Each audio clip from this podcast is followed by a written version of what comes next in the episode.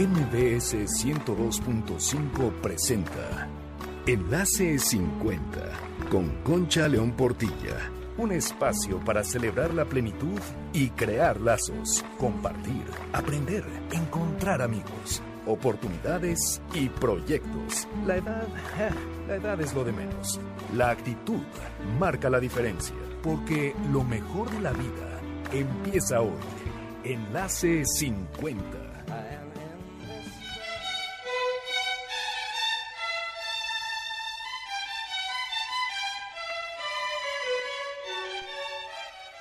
Bienvenidos a Enlace 50 este sábado 25 de abril. Soy Concha León Portilla y me da mucho gusto compartir con ustedes este espacio. Gracias por acompañarnos y gracias al equipo que hace posible este programa. Hoy quiero empezar con una frase de Víctor Frankl que tiene mucho que ver con lo que estamos pasando. Dice así, la vida nunca se vuelve insoportable por las circunstancias, sino solo por falta de significado y propósito. Qué fuerte frase y qué cierta frase. Víctor Frankl fue un neurólogo, psiquiatra y filósofo austriaco, fundador de la logoterapia y análisis existencial. Sobrevivió el holocausto, estando desde 1942 hasta 1945 en varios campos de concentración nazis. ¿Se imaginan lo que habrá sufrido? Sin embargo, él siempre dijo, ante todo, sí a la vida. Les recomiendo que lean El hombre en busca de sentido, que es su obra más conocida, y también les recomiendo que estudien logoterapia. Es una gran herramienta para la vida. Bueno, pues hay otras obras que nacieron durante confinamientos. Me parece súper interesante aprender de esto. Por ejemplo, El Rey Lear y Macbeth de Shakespeare, El Quijote de Cervantes, De Profundis de Oscar Wilde, Frankenstein de Mary Shelley. ¿Y qué creen? Van Gogh pintó su famoso cuadro La Noche Estrellada en el hospital. Y Frida Kahlo un sinfín de autorretratos confinada en su habitación. En el programa de hoy estará con nosotros Adriana Malvido para contarnos de obras maestras que van a iluminar nuestro encierro. Prepárense a viajar por la música y la literatura. Va a estar delicioso. Adriana es periodista cultural y escritora y tiene un don para narrar que envuelve a las personas con sus palabras. Bueno, pues recordarán que el sábado pasado estuvimos hablando de WhatsApp y de lo útil que es, y más en estos tiempos. Muchos de ustedes nos escriben por ahí, por cierto, es el 55 23 25 41 61. Bueno, pues muchos nos escriben, nos comparten sus historias y nos cuentan todo lo que han aprendido de tecnología en este confinamiento con tal de extrañar menos. ¿A poco no? Adrián nos dijo que desde que aprendió a hacer videollamadas a sus 76 años, solo se comunica así. Felicidades, Adrián. Y tiene razón los mensajes son un poco más lentos, bueno, eh, escribirlos y eso, y con las llamadas normales difícilmente podemos transmitir lo que estamos sintiendo y nuestras emociones. Nada como la cercanía de ver las caras de nuestros seres amados y expresarnos libremente. Algunas de las herramientas nuevas a veces nos pueden sonar difíciles de usar, pero de veras para nada, es muy muy fácil. Las videollamadas, por ejemplo, las puedes hacer con cualquier aplicación de WhatsApp o Facebook y es realmente muy fácil. Solo tienes que ubicar al contacto al que le quieres llamar y presionar el icono de la cámara de video que se encuentra en la parte superior derecha. Para los que tienen iPhone, existe una aplicación especial para videollamadas que se llama FaceTime. Ahí lo único que tienes que hacer es buscar y presionar el contacto con el que quieres hablar y no necesitas nada más tú ya tienes estas aplicaciones, si no, bájalas gratis en Google Play o en App Store. Con la red de tus emociones, tener canales que nos permiten estar siempre cerca es muy fácil. ¿Y cómo lo agradecemos? ¿A poco no?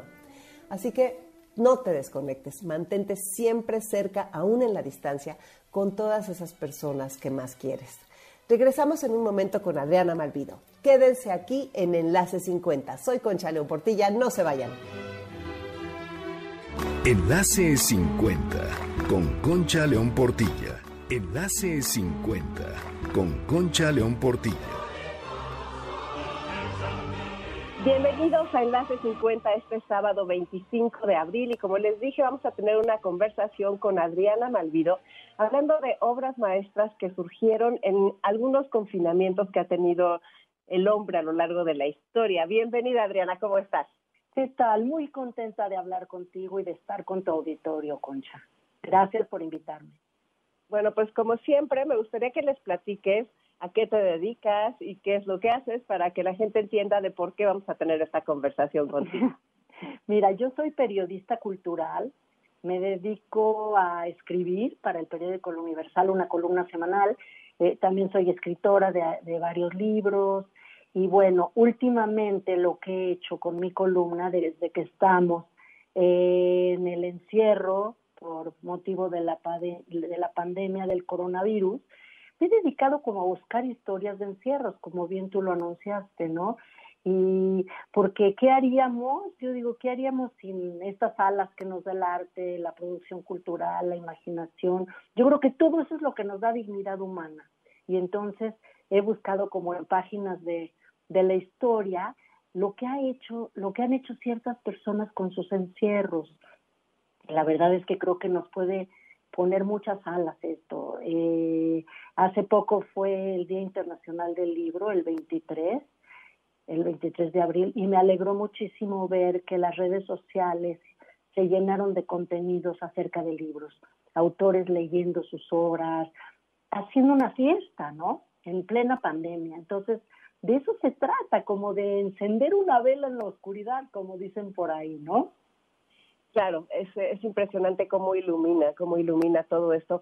Y bueno, pues yo he leído algunas de tus columnas en las que eh, hablas exactamente de esto y pues me gustaría que pues tú nos lleves de la mano y nos vayas diciendo por cuál quieres que empecemos. Pues yo creo que puede ser bonito recordar a todos porque estamos muy cerca, acaba de pasar Semana Santa, Semana de Pascua. Y bueno, eh, eh, la historia de cómo Händel escribió el Mesías, George Friedrich Händel. Esto fue en el siglo XVIII. Es una historia que hay que decirlo, la cuenta Stefan Zweig, uno de los, la verdad es de mis escritores favoritos. Él era austriaco y escribió un libro maravilloso que se llama, fíjate el título nada más, Momentos Estelares de la Humanidad. Y elige 12 o 20 momentos estelares de la humanidad y uno de ellos es este. Y es que en abril, también en abril, fíjense, de 1737, este artista que vivía en Londres estuvo a punto de morir por una apoplejía que le paralizó la mitad del cuerpo a los 52 años. Lo daban casi por muerto, el doctor, ¿sabes lo que dijo? La sentencia fue más bien el, dictamen, pues. Tal vez podemos conservar al hombre, al músico lo hemos perdido. Eso decía el doctor Jenkins. Pero, pero Händel dijo, eso no puede ser. Y, y, y, y, por la férrea voluntad, que se daba baños, buscaba todo lo posible por curarse, lo hizo, no les voy a contar porque ese no es el meollo de la historia, cómo, cómo, cómo se, se, se alivia pues de la apoplejía y, vuelve a vivir, vuelve a hacer su vida. Sin embargo, en, tres años después, se viene en Londres una tormenta de nieve, un invierno que cierra teatros, cancela conciertos, se enfermaron los cantantes, se enmudece la crítica y el público, y eso nos recuerda un poco lo que estamos viviendo ahora, ¿no? Por eso los libros clásicos siempre hay que leerlos, porque nos, nos, nos reflejamos en ellos no importa cuándo haya sucedido. Entonces, cuando él volvió a sentirse vencido, vagaba por las calles Händel, porque lo perseguían sus acreedores, además estaba endeudado. Un poeta de nombre Charles Jennings puso en sus manos un texto que le pedía música para el Mesías. Cuando Händel leyó la palabra consolaos, con la que abre el texto, como que se apodera de él una tormenta interna recupera la fuerza, convierte su habitación en una esfera y se aísla durante tres meses en la que las notas viajaban velozmente de su cabeza y su corriente sanguíneo hasta su pluma y el papel. Atrapado en las voces internas de los coros y los instrumentos, perdió el sentido de los tiempos, fíjate. Y apenas si comía migajas de pan, a nadie recibía, cantaba, aleluya, tocaba el clavicordio, dice Suay que le quemaban los dedos, la oscuridad se cernía sobre el mundo exterior, pero en él se llegaba toda la luz. Hasta que llegó el amén de, esta pieza, el Mesías, que es una gran obra maestra, y entonces eh, cuando el doctor oyó la proeza musical que había hecho su paciente, dijo, jamás he escuchado nada igual, tenéis el demonio en el cuerpo. Y el compositor le contestó, creo más bien que Dios ha estado en mí. El Mesías se estrenó en Dublín en 1742, también un 13 de abril, y dicen que cuando, cuando que Händel estaba en el estreno y, y, que la sala se llenó de júbilo porque él se unió al coro de la ópera, ¿no? Fíjate, nunca cobró por esta obra, la donó a los enfermos en los hospitales y a los presos en las cárceles. Y dijo, pues yo he sido un enfermo y me he curado con ella, con la música. Y fui un preso y ella me liberó. Entonces, bueno, pues creo que es una historia de un genio, ¿verdad? Pero no necesariamente, Concha, tienes que ser un genio, ¿no? Para, para vivir y sacar, porque puedes decir qué maravilla de historia, pero a verla de lejos. Si nos acercamos un poquito, no sé si quieras hablar de el caso de tres niñas que vivieron un encierro. Estaría, estaría buenísimo hablar de esas tres niñas, pero bueno, quiero decirte que qué emocionante qué bonito, qué bonito lo escribiste. La verdad es, es algo que me emociona muchísimo. Ya la había leído y ahorita al escucharla espero que las personas que nos están oyendo y que están oyendo de fondo pues se den un minutito para, para seguir escuchando porque realmente esto es eh, pues algo histórico y qué, qué emocionante. Muchas gracias. Ahora pues dan ganas de quedarnos oyendo el Mesías. Pero en fin, vamos a hablar de las, de las tres niñas. Y sí es cierto eso de la distancia. O sea, no, no necesariamente es algo ajeno a nosotros, es algo que podemos identificarnos y pensar en qué, en qué estamos haciendo. Claro. Mira, podemos empezar, pues una de las niñas, todos, la mayoría de la gente ha leído el, el diario de Ana Frank, el diario que ella escribió en Ámsterdam encerrada durante mucho tiempo mientras estaba la persecución a los judíos de los nazis. Bueno, su, su diario es, no tengo ni que platicarlo, es una joya de la literatura y es una joya de testimonio. Quien quiere conocer eh, la vida cotidiana de una niña en un encierro, pues Ana Frank viene a la cabeza. Hay una, hay, fíjate, hay todo un drama en el exterior, todo un sufrimiento, pero ella también habla del amor, de cómo se enamora, de lo que comen, pues de lo que nos hace humanos, ¿no? Entonces, bueno, es un testimonio tesoro, pero fíjate que hay otra niña que se llama Zlata Filipovic y es una niña croata que en medio de los bombardeos en Sarajevo escribió un relato estremecedor de aquella guerra que miraba desde la ventana o sufría desde el sótano en los peores días de la guerra de los Balcanes. Y bueno, ella eh, tiene 11 años, escribe el libro de los 11 a los 13 años de edad, más bien un diario. Ella lo pensó así, no como un libro. Cuenta todo lo que ve desde la ventana y escucha cuando tiene que irse al sótano, los horrores que le roban la infancia, pero también un testimonio humano de los Balcanes. Es decir, eh, no solamente es el drama que leemos en el periódico, sino lo que vive una niña que no ha perdido ni la ilusión ni la emoción de vivir todos los días, como si fuera el último, ¿no? Entonces, eh, una maestra rescata el diario, se publica, se llama el diario de Slata, y se tradujo a 36 idiomas. Ella se convirtió en la Ana Frank de Sarajevo. Solo que a diferencia de Ana Frank, que murió en un campo de concentración, Slata logró refugiarse en París con sus padres y sobrevivió. Fíjate que yo leí este libro en 94. Sí y muchos años me pregunté qué había sido de Zlata Filipovic, ¿no? Aquella niña que escribió ese diario que yo leí y que, y que, y que amé con locura, eso te, lo digo sin pudor, ¿no? Fue un libro que me, me, me conmovió muchísimo y me informó mucho más que los periódicos sobre la guerra de los Balcanes. Y fíjate que la respuesta llegó en 2008 cuando se publicó el libro Voces Robadas. El libro se llama Voces, Voces Robadas y aparece ella como editora, entonces me sorprendió ah. muchísimo. Y resulta que ella estudió humanidades en la Universidad de Oxford, maestría en estudios para la paz en Trinity College en Dublín, y hoy colabora con la ONU, con UNICEF y la UNESCO. ¿Qué hizo Zlata Filipovic de su experiencia? No solo un libro que ya es clásico también, sino convertirse en editora para recopilar voces de, de diarios de niños en situaciones de conflicto. Entonces, es impresionante porque ¿qué nos ofrecen estas niñas? Los rastros de las manos que usaron sostener una, una pluma en los tiempos más difíciles, ¿no? Que se negaron a aceptar, digamos, el destino como fatalidad y recurrieron a la escritura, a la creatividad y la imaginación para decirnos cómo se sienten en este mundo y qué esperan de él. ¿Cuánto tenemos que aprender de todos ellos, no? Realmente estos ejemplos, pues, nos pueden cambiar em, la óptica que estamos teniendo en estos momentos. Y pues sí, les vamos a escribir los títulos de todos los libros a los que nos están escuchando para que, bueno, de, lo que estamos hablando, para que para que los lean, o sea, porque si ya los leíste no importa, vale la pena releerlos, ¿no? Por supuesto. Y, fíjate, por, ah, y, y, y todos, si tú te fijas, todo nace en la infancia, ¿no? A mí hay una historia que me gusta mucho, que es de Tayo Shima. Tayo Shima fue una editora japonesa. Y fíjate, tuve el privilegio de conocerla en un congreso de IBI, de la Asociación Internacional para el Fomento del Libro Infantil y Juvenil, en Cartagena de Indios en 2000. La entrevisté. Y entonces ella era, ella fue presidenta de IBI, pero yo no conocía su historia.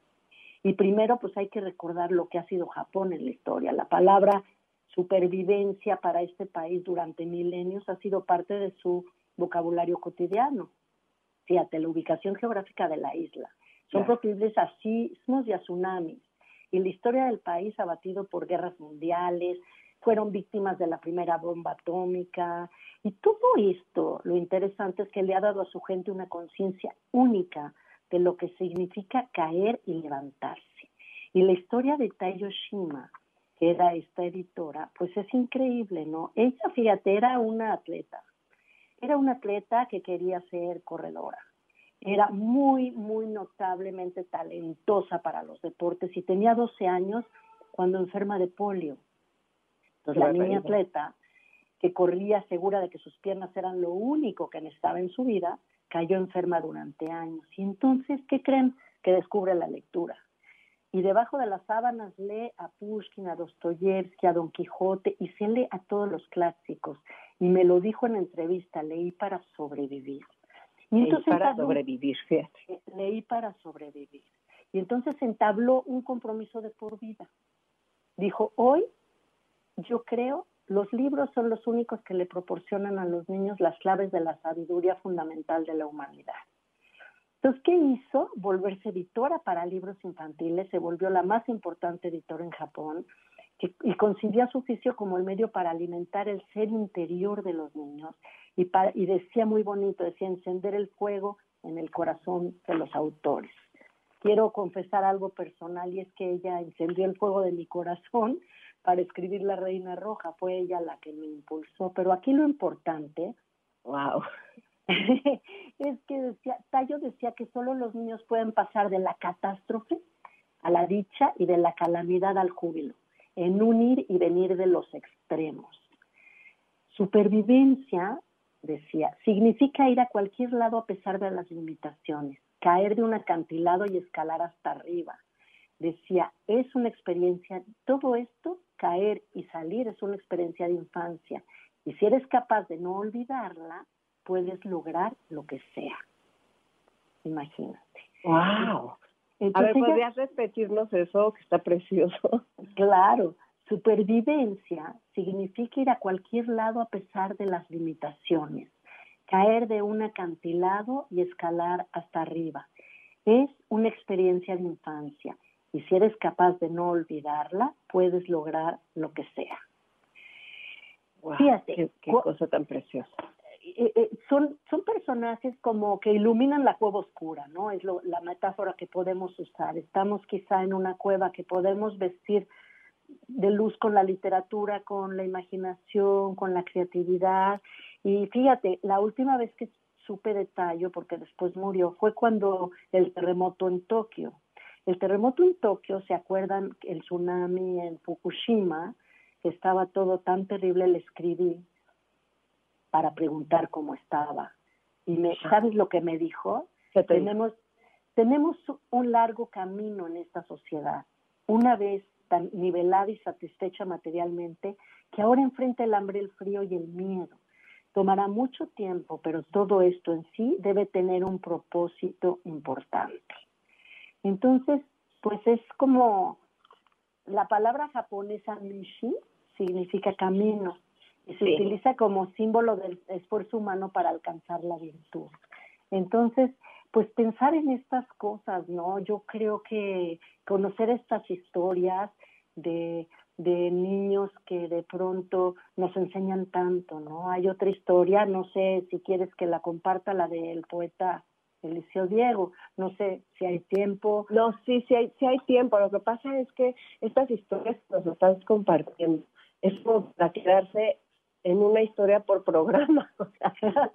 O sea, realmente como que me gustaría, ahorita vamos a hacer un corte porque se va a acabar el primer bloque. Entonces, me gustaría una reflexión tuya de estas tres, eh, bueno, no sé si cuatro, cuatro historias de las que hablamos, ¿no? Un consenso que se pudiera decir para nuestra audiencia sobre tu experiencia, desde dónde las ves y todo lo que has aprendido al hacerlas. Mira, de pronto, cuando no creas que yo busque estas historias para de pronto reunirlas y llegar una reflexión, forman parte de muchos años de trabajo, pero de pronto, cuando ves que cómo se teje todo, ¿no? De pronto hay un discurso ahí que yo estoy buscando y que es como la esperanza en, en momentos de desesperación. Hay mucha gente desesperada, estamos preocupados por los que pierden el trabajo, estamos preocupados por lo que pasa afuera, estamos un poco encerrados en nosotros mismos, lo cual no está mal hacer por un rato, ¿no? Pero ¿cómo iluminamos esa cueva? Pues yo creo que es con estas historias, es mi caso, Concha. Yo en uno de estos relatos, en uno de estos tiempos, eh, recordé eh, cuando yo misma tuve que estar en un encierro, ¿no? Eh, fue una cirugía de cervicales y me llevaron a, al encierro cuando uno es reportero y estás de arriba para abajo, corriendo, platicando con gente, yendo a cubrir cosas de repente estás en el silencio. Y la verdad es que fui feliz cuando redescubrí el silencio. Y es una reflexión que he hecho este tiempo, ¿no? Y que ahora pues podemos revivir, o por lo menos quienes eh, le abren la puerta al silencio, porque es, una gran compañía. Pues sí, vamos a tener que hacer el corte y ahora seguimos platicando y vamos a entrar con el tema del silencio, con el tema de lo que se aprende con eso con la y con tantas cosas increíbles que nos vas a seguir contando. Soy Concha León Portilla, regreso con ustedes en un momento. No se vayan. Enlace 50 con Concha León Portilla. Enlace 50 con Concha León Portilla.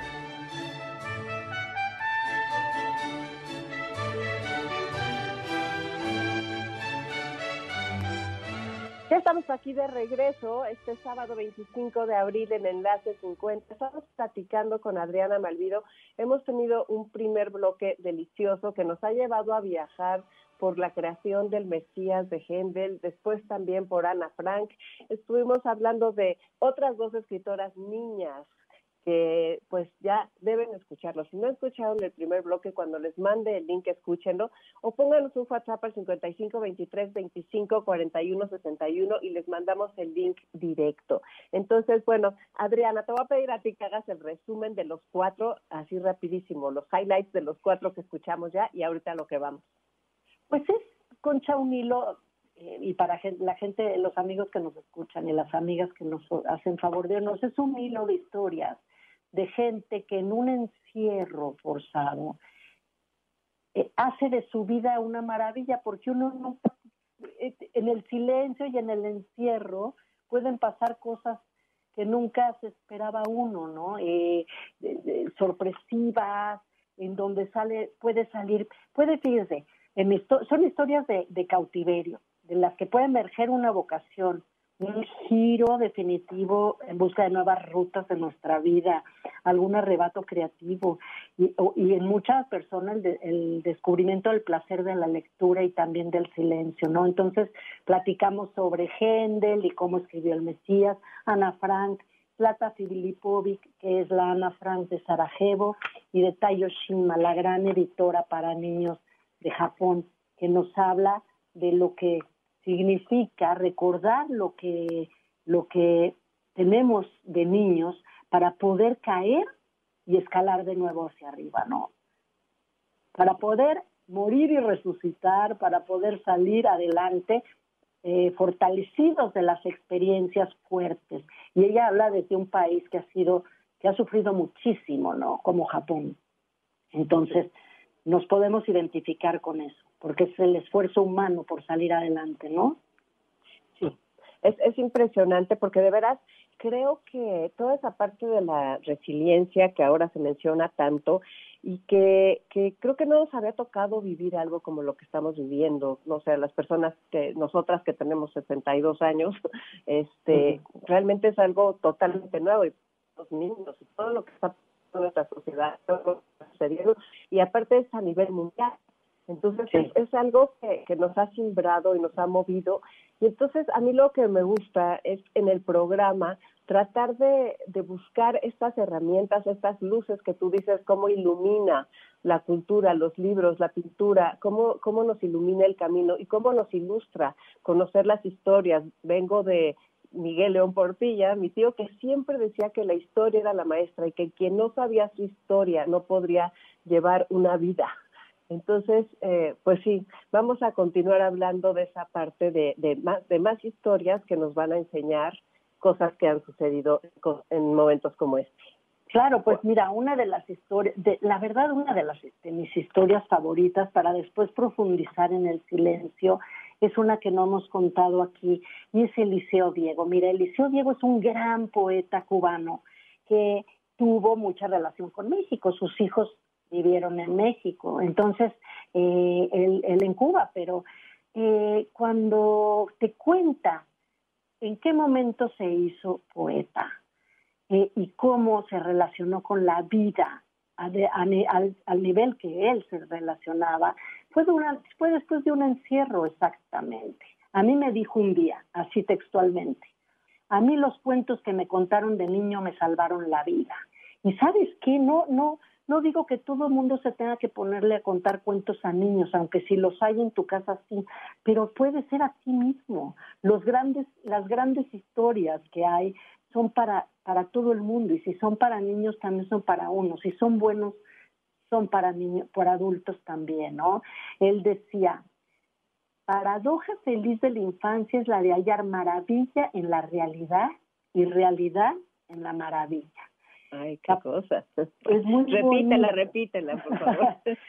Paradoja feliz de la infancia es la de hallar maravilla en la realidad y realidad en la maravilla. Es decir que todo está en nuestra mirada, ¿no? En, una mirada abierta a encontrar maravillas en lo más cotidiano, en, lo, en, en lo de todos los días, en los objetos. Él tiene un poema precioso, lo iba a decir al final, pero lo voy a decir ahora. Tiene un libro que se llama La sed de lo perdido. Y tiene un poema que se llama Voy a nombrar las cosas. Y fíjense, él empieza a nombrar todas las cosas y los sonidos que lo rodean, pero eh, eh, como adentro y en su calle. Y el último fragmento del poema dice, y es algo que nos recuerda, me recuerda a mí a nuestro encierro por, por el coronavirus y nombraré las cosas tan despacio que cuando pierda el paraíso de mi calle y mis olvidos me la vuelvan sueño, pueda llamarlas de pronto con el alba. Es un poema muy bonito, ¿no? Qué Pero, belleza, qué belleza. Entonces él, él te este, cuenta que él, él vivió, fíjate, la historia es preciosa, la del Liceo Diego.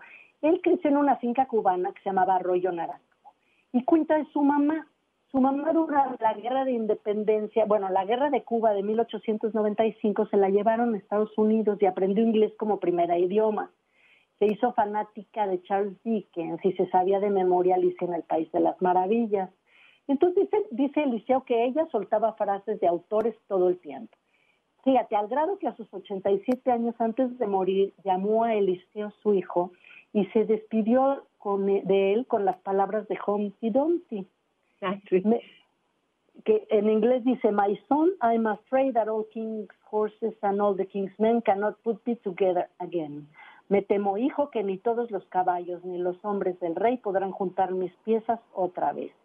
Entonces él cuenta esto para decir que en su casa nació su formación lectora, pero realmente lo que le cambió la vida fue una época que estuvo en Francia, dos años, se la llevaron este, unas tías y entonces él eh, resulta que se enferma. Literalmente parece cuento, pero es que se comió muchos pasteles una tarde. se comió muchos pasteles.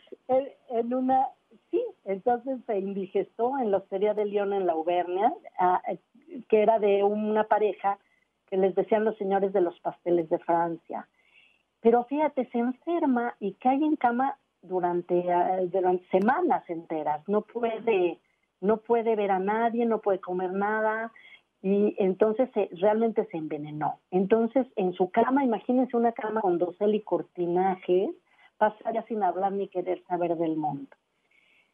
De pronto, aquella pastelera que se llama Olga empieza a contarle historias todas las tardes al lado de su cama. Y entonces él dice que más que las pócimas y la medicina, lo, salvó Olga, porque pacientemente contaba en la penumbra uno tras otro los cuentos de mi madre la oca, que eran sobre todo el gato cogotas, la caperucita, barba azul, en fin. Dice, me salvaron de niño la vida cuando estuve a punto de irme, noche adentro, quién sabe a dónde. Aquel temprano encuentro con la poesía de los cuentos populares, los que recogen mi sabor, el sabor ancestral de las hogueras y hornos campesinos, fue decisivo para mi vocación de escritor y aún para el curso de la vida y dice algo muy bonito. Él fue premiado internacionalmente, reconocidísimo como poeta, y, pero él dice que todo lo que vino después de aquellas tardes cuando enfermó en Francia ha sido un intento por recobrar aquellos ojos de niño. Entonces, es como una propuesta de decir, en medio de la emergencia y del dolor, podemos hacer toda esta experiencia una oportunidad para recuperar con los cuentos y la literatura la capacidad de soñar, porque como decía él, en la capacidad de soñar está el germen del futuro mismo. Entonces, esta es otra de las historias, ¿no? Que, que, que vale la pena recordar a gran Eliseo Diego, poeta que hizo muchísimo a México. Qué belleza todo lo que estás diciendo. Muchísimas gracias por traernos al programa tanta tanta, tanta sabiduría y tanto gozo. O sea, yo creo que se puede, o sea, fíjense nada más qué diferente momento es el que estamos pasando ahorita y hasta dónde estamos viajando con la lectura, con las lecturas que tú has hecho y nos dices ahora. Entonces sí, eh, hay una invitación, esa parte de que sí hay una invitación a leer en estos momentos, ¿no? no bueno, tú eres una gran lectora y lo has inculcado a tus hijos y a toda tu familia, pero sí yo creo, ¿no crees que nos cambia totalmente la, el humor, el sentimiento, la esperanza, la lectura? Sí, por supuesto, y además no tienen que ser lecturas complacientes, hay lecturas inquietantes, hay lecturas que te hacen sufrir, pero lo que hacen es sacarte del encierro. Es la verdad, es que yo creo que las historias, la música, el arte en general, que ahora podemos acceder, aunque sea de manera virtual, pues nos, nos puede iluminar este encierro y nos permite viajar, nos permite pensar en palabras que nos, pues que nos, que nos, que nos ayuden a entender lo que estamos viviendo, que yo creo que sí es un gran alto en el camino para hacer un gran ejercicio de humildad, ¿no? De humildad, de darte cuenta que la naturaleza y la tierra sigue su curso sin nosotros, ¿eh? Y entonces, ¿qué vamos a hacer con eso? Hay una gran reflexión, yo creo, hacia el medio ambiente, hacia la naturaleza y hacia nuestras relaciones con los otros, ¿no? Porque, mira, decía Stefan Zweig que siempre lo esencial acaba con arrasar, con lo efímero. Lo esencial es lo que queda. La pandemia se va a ir, pero lo que va a quedar es la esencia y, alimentar una esencia humanista, una esencia solidaria con los demás, recordar lo más importante, ¿no? Un recordatorio de lo más importante, son los afectos, ¿no? La solidaridad, la compasión. Y bueno, yo creo que por ahí va, puede ir este, este alto en el camino que nos han impuesto. Sí, definitivamente tenemos que aprovecharlo como humanidad, como personas, como individuos, como todo, y comentarlo con los nuestros, hablar qué, qué es lo que están haciendo, qué es lo que están, qué es lo que están viviendo. Yo eh, en una clase que doy a un grupo de adultos mayores de narrativa, el otro día les dije que me dijeran quién es la persona que ya tiene 40 días encerrada, en qué es diferente de la que empezó el encierro. Claro. entonces eh, fue muy interesante, es un ejercicio que los invito a ustedes que lo están escuchando a que lo hagan, porque si te empiezas a preguntar esas cosas, es realmente como empieza tu aprendizaje y como que también se te ilumina hacia dónde vas a querer cambiar.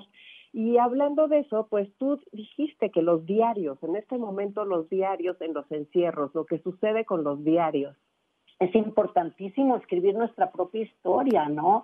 Este, yo creo que ayuda mucho. No tiene que ser pensando en hacer una obra maestra, pero es un ejercicio maravilloso. Ahorita, ¿cómo te enteras de lo que vivieron eh, los niños judíos durante la, persecución así, pues es Ana Frank la referencia, porque sabes que hay una parte como muy de intimidad, ¿no? Le estamos dando oportunidad a la intimidad en un mundo tan globalizado, tan hacia afuera, las redes sociales, donde el yo ha cobrado tanta importancia. Yo creo que hay un exacerbado yo y ego de pronto es ir hacia adentro, ¿no?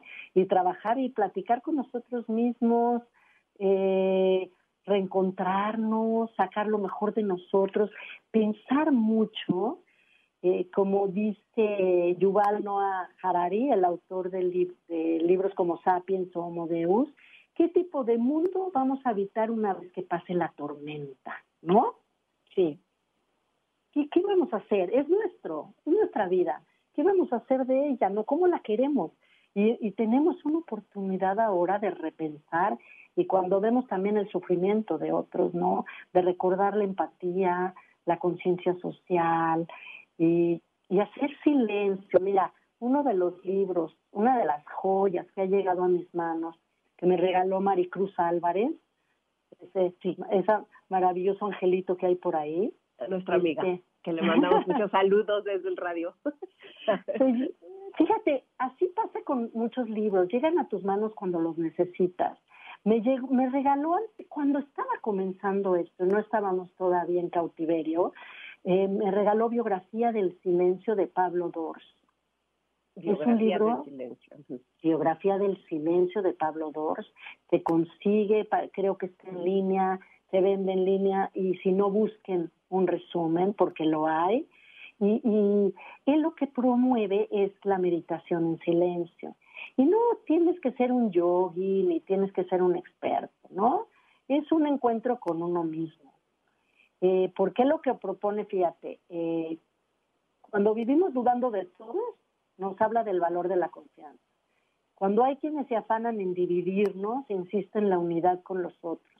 Dice, yo soy tú, soy la naturaleza y soy el universo. Entonces, eh, cuando todo el tiempo nos llegan instrucciones de qué hacer con nuestra vida, ¿no? Entretente con esto, entretente con el otro, no te aburras.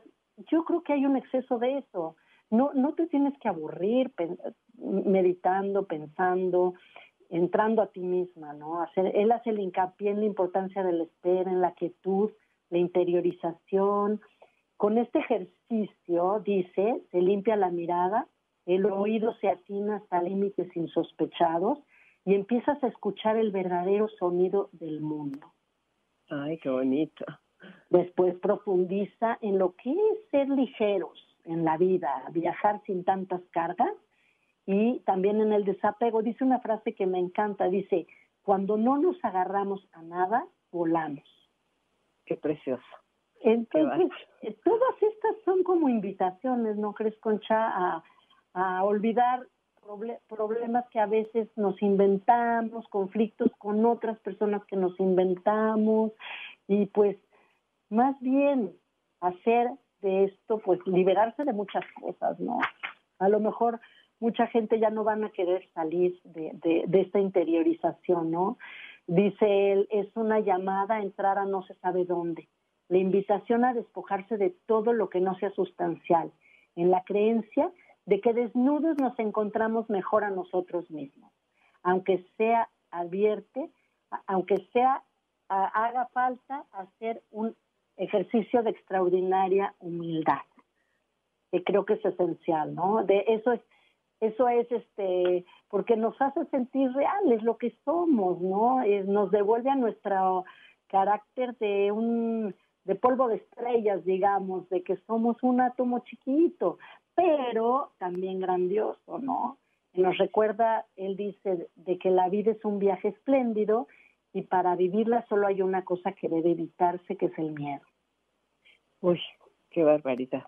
Que, claro, por supuesto, qué, qué oportuno, ¿no? Que es que eso que te dieron, bueno, nos cae del cielo a todos para lo que estamos escuchando.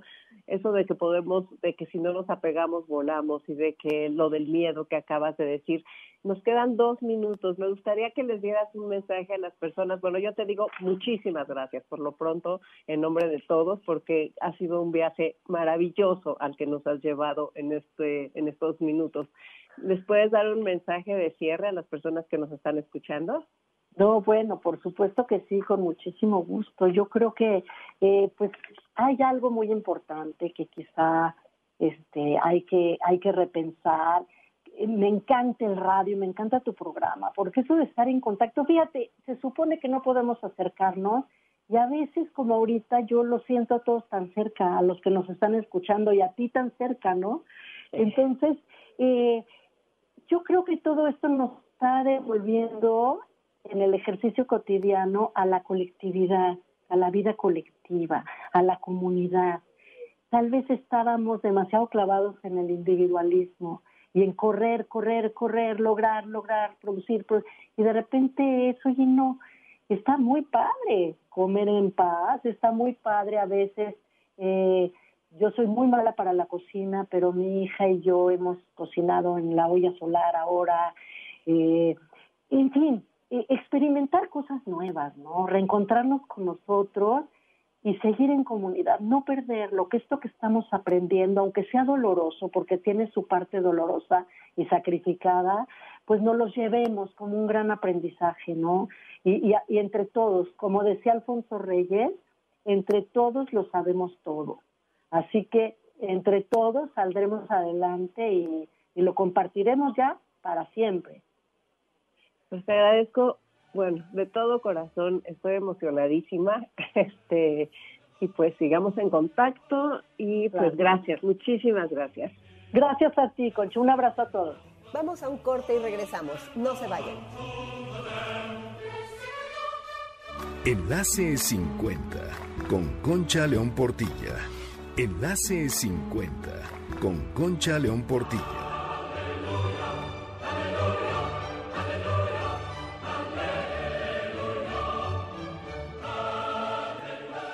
Qué delicia de conversación tuvimos con Adriana Malvido. Bueno, vamos a continuar con una carta que tiene Biomédica para todos nosotros y dice así, estimado paciente, ante la contingencia de la pandemia mundial del COVID-19, hemos reforzado nuestras medidas de bioseguridad para tranquilidad de todos nuestros pacientes, colaboradores, proveedores y amigos. Algunas de las medidas de prevención y limpieza que hemos tomado son Capacitamos a todo nuestro personal ante dicha contingencia, informando y promoviendo las medidas de higiene establecidas por el gobierno e implementando protocolos de seguridad adicionales en razón del sector al que pertenecemos. Concentramos la toma de muestras de pacientes para la prueba de COVID-19 solo en nuestra matriz de Montes Urales y en el domicilio del paciente. En el resto de nuestras sucursales no se toma muestra para la prueba de coronavirus.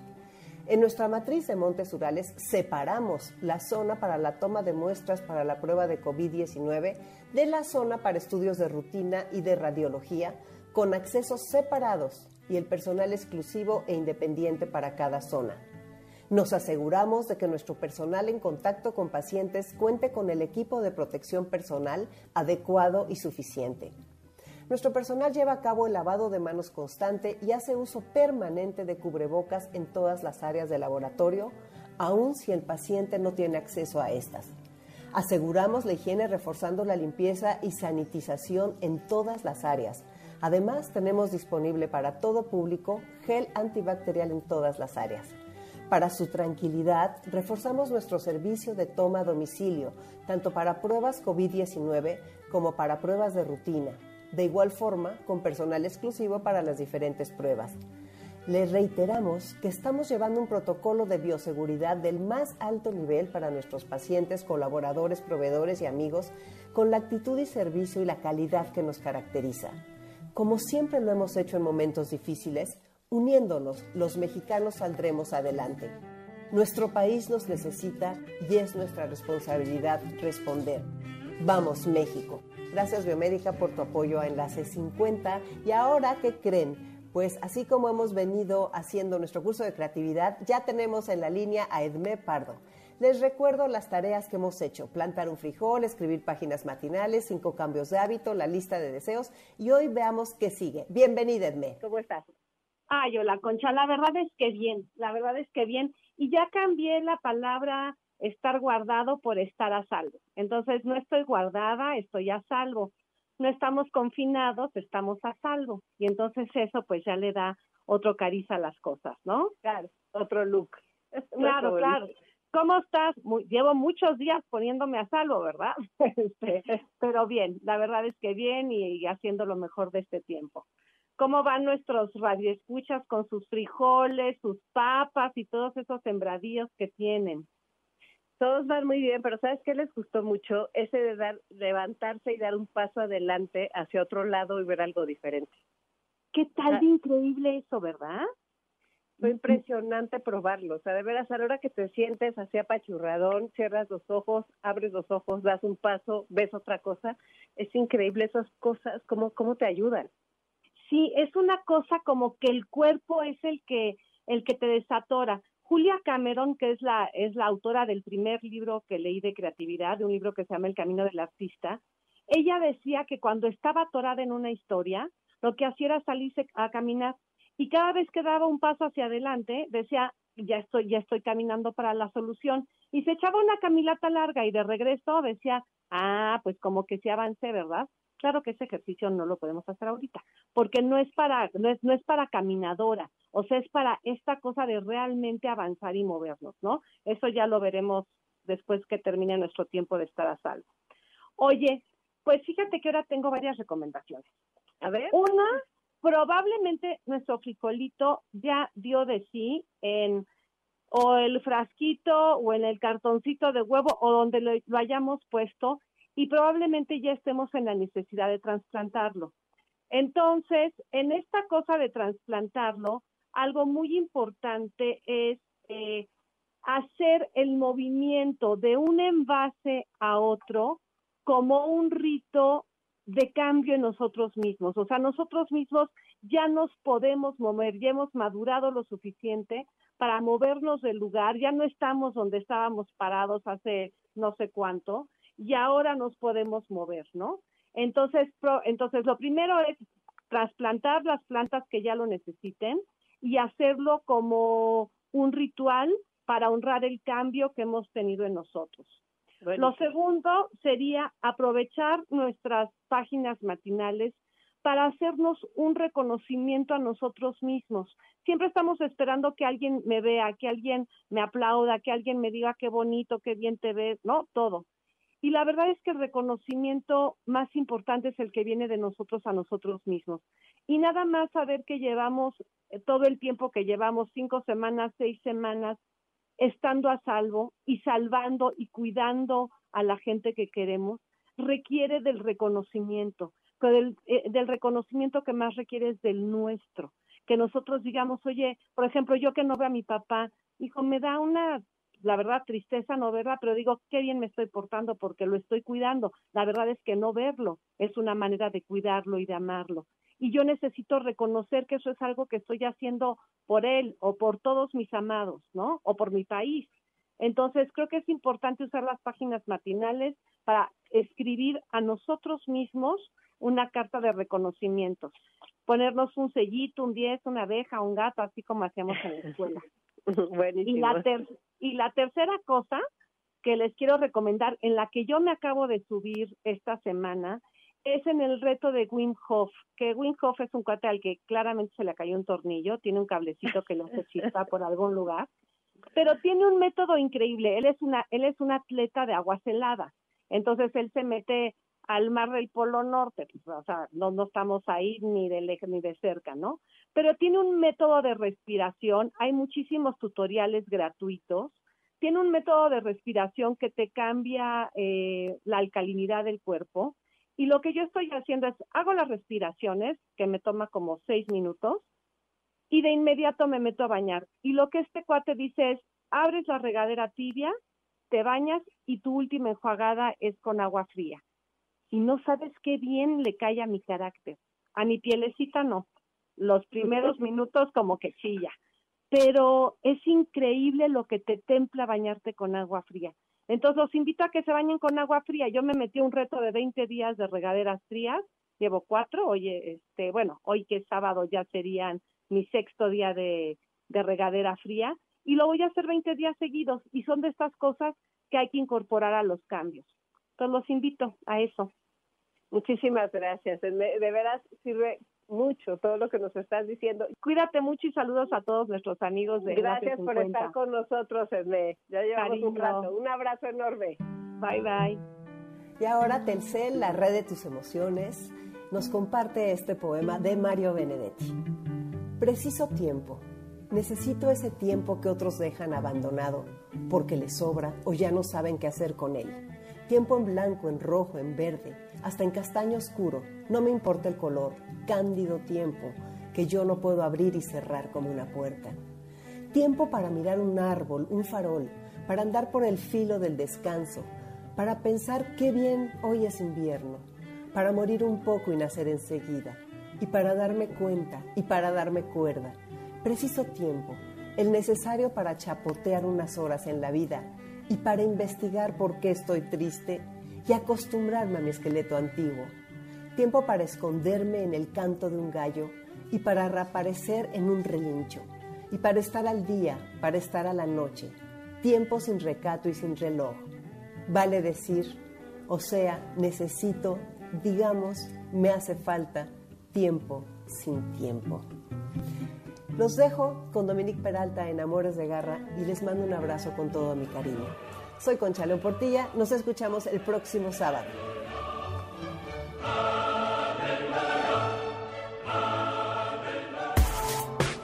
¿Qué? ¿Cuántos años tengo? ¿A quién le importa? MBS 102.5 presentó Enlace 50 con Concha León Portilla. Te esperamos el próximo sábado, una a 2 de la tarde, por MBS 102.5.